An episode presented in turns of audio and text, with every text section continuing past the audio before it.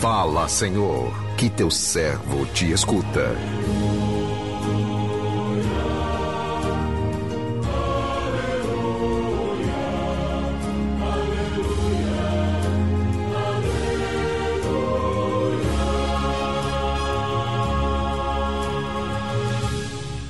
O Senhor esteja convosco, Ele está no meio de nós.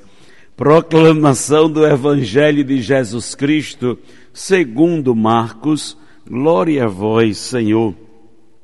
Naquele tempo, descendo Jesus do monte com Pedro, Tiago e João, e chegando perto dos outros discípulos, viram que estavam rodeados por uma grande multidão. Alguns mestres da lei estavam discutindo com eles. Logo que a multidão viu Jesus, ficou surpresa e correu para saudá-lo.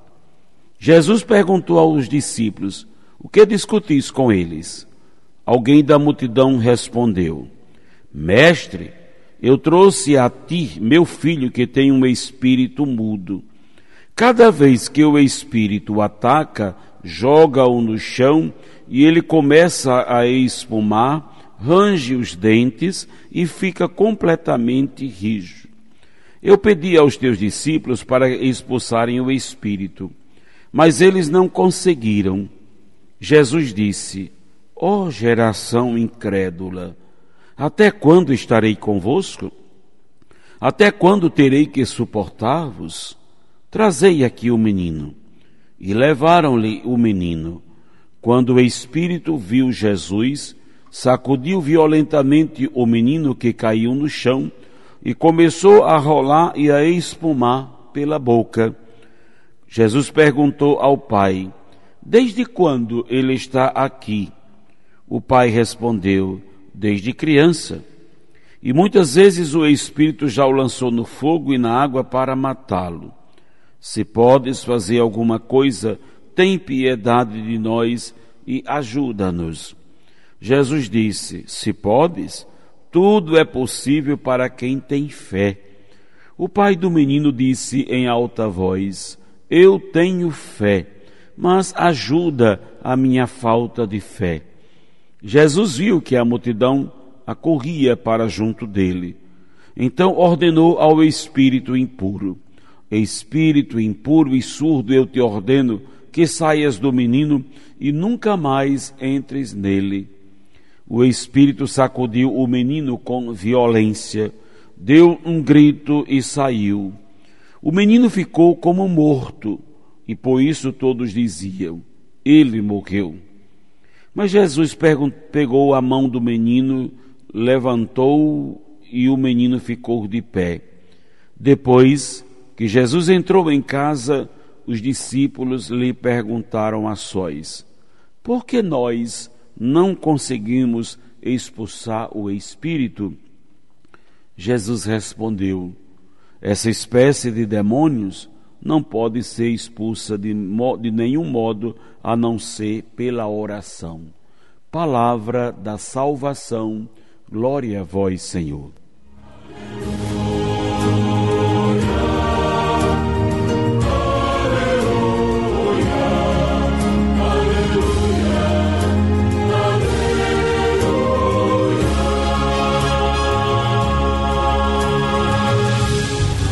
Eu tenho fé, eu tenho fé, mas ajuda a minha falta de fé. Meus irmãos e irmãs ouvintes do programa Sim a Vida, como ouvimos bem no início do Evangelho agora proclamado, Jesus está chegando com três de seus discípulos, Pedro, Tiago e João, de um encontro com Deus, isto é, estavam no monte. E como já tivemos a oportunidade de refletir, monte na Bíblia é lugar de oração, de encontro com Deus, lugar onde Jesus se transfigurou diante desses mesmos discípulos e revelou sua face divina. Ao chegarem à planície, encontraram uma multidão de necessitados. As pessoas dessa multidão rodeavam os demais discípulos porque viam neles a esperança de solução para os seus problemas e necessidades. Porém, eles pouco puderam fazer. Isso provocou desentendimento, discussão entre eles, os discípulos e os mestres da lei. Então, Jesus chega bem nesse momento. Tão logo é avistado, é cercado pela multidão. Jesus quer saber o motivo da discussão e é informado de que os discípulos não conseguem fazer nada por eles, expulsar o mal que os atinge o que falta para que essa ação libertadora se concretize. E aqui encontramos os, os temas citados, né? para que uma realidade seja transformada. É preciso que se acredite na possibilidade de transformação. Se não tivermos fé e não agirmos com sabedoria, com humildade, dificilmente é, conseguiremos algo é o que estava ocorrendo naquele momento. A fé do homem cujo filho estava doente não era suficiente para solucionar a situação. Os discípulos, por sua vez, estavam inseguros pelo fato de, naquele momento, Jesus não estar com eles. E além disso, havia os doutores da lei, com a arrogância de sua sabedoria humana, que os intimidavam ainda mais então, com todos esses elementos, tornava-se praticamente impossível fazer algo de libertador. A chegada de Jesus traz segurança, fé, sabedoria, e esses ele é, é, elementos são tremendamente é, favoráveis, e os problemas que antes pareciam sem solução, agora são resolvidos mediante ações dotadas de fé. E ele dá ordens toma o menino pela mão e o levanta. São atitudes que os discípulos deveriam ter dito, é, mas que não tiveram coragem de ter. Enfrentar o problema e agir com fé, segurança, desenvoltura é fundamental para solucionar os problemas. Mas eles, como o pai do menino, ainda estavam é, confusos, tubeando na fé, e Jesus os ensina a se portarem, a agir diante das situações de, de opressão como esta que atingia o menino, sua família e tantos daquela multidão. A pergunta de Jesus: o que discutis com eles? Jesus sabe muito bem o que eles discutem na sua ausência. Jesus sabe muito bem o que os discípulos são capazes de fazer quando ele não está presente, brigam, disputam lugar, querem saber quem é o maior. Jesus já havia experimentado isso. E ao longo do caminho, eles discutiam quem era o maior entre eles. Enquanto isso, enquanto essas discussões banais acontecem no meio dos discípulos, o mal cresce e domina o coração dos homens.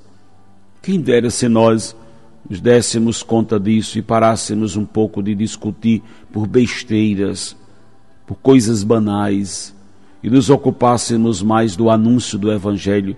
Para nós cristãos, essa é uma grande responsabilidade e uma grande exortação. Somos diferentes, pensamos diferentes, mas não podemos perder tempo com essas discussões banais. Precisamos dar o nosso tempo para que a evangelização aconteça, para que o anúncio do evangelho aconteça, porque enquanto nós brigamos e discutimos, o mal cresce. O espírito que ataca esse menino é o espírito mudo. Enquanto se discute por banalidade, o filho é possuído pelo espírito mudo. Quando se deixa a pregação do evangelho, o mal o mal aprisiona os filhos de Deus em conflitos em todas as áreas. O mal pode causar um dano espiritual, quem sabe a partir de uma ferida, uma ferida emocional, uma ferida afetiva. Ele pode se inserir numa área de nossa vida a partir, né? a partir da, de outra, porque somos integrados. Então, repito, enquanto nos ocupamos dessas discussões, banais. O mal pode afetar o coração dos filhos de Deus e possuir o coração dos filhos de Deus. os efeitos na vida da pessoa, os efeitos do mal, veja, joga o menino no chão, ou seja, tira a pessoa do prumo da sua vida. Espumar, isso é, pessoa perde o controle das suas emoções, range os dentes, a raiva, a agressividade, a rigidez, a perda da sensibilidade, da ternura. A pessoa se, se desfigura na sua identidade, enquanto os discípulos, enquanto eu e você, Estamos brigando e discutindo por coisas tão banais. Os discípulos não conseguiram expulsar aquele espírito. E eles não conseguem porque não se dão conta de que eles possuem aquele espírito mau, o espírito mudo. Porque enquanto os discípulos estão preocupados e ocupados com as discussões deles, eles calam o anúncio do Evangelho. São os discípulos que estão atormentados por aquele espírito mudo. E não dá para servir a dois senhores, não dá. Sem aderir a Cristo, nunca vai existir, nunca, eficácia na nossa missão de anúncio do Evangelho. Precisamos acolher Cristo, Cristo na sua totalidade. Precisamos acolher a mensagem do Evangelho na sua totalidade. Deixarmos as diferenças de lado e nos ocuparmos verdadeiramente do anúncio do Evangelho. Que o Senhor nos abençoe. Amém.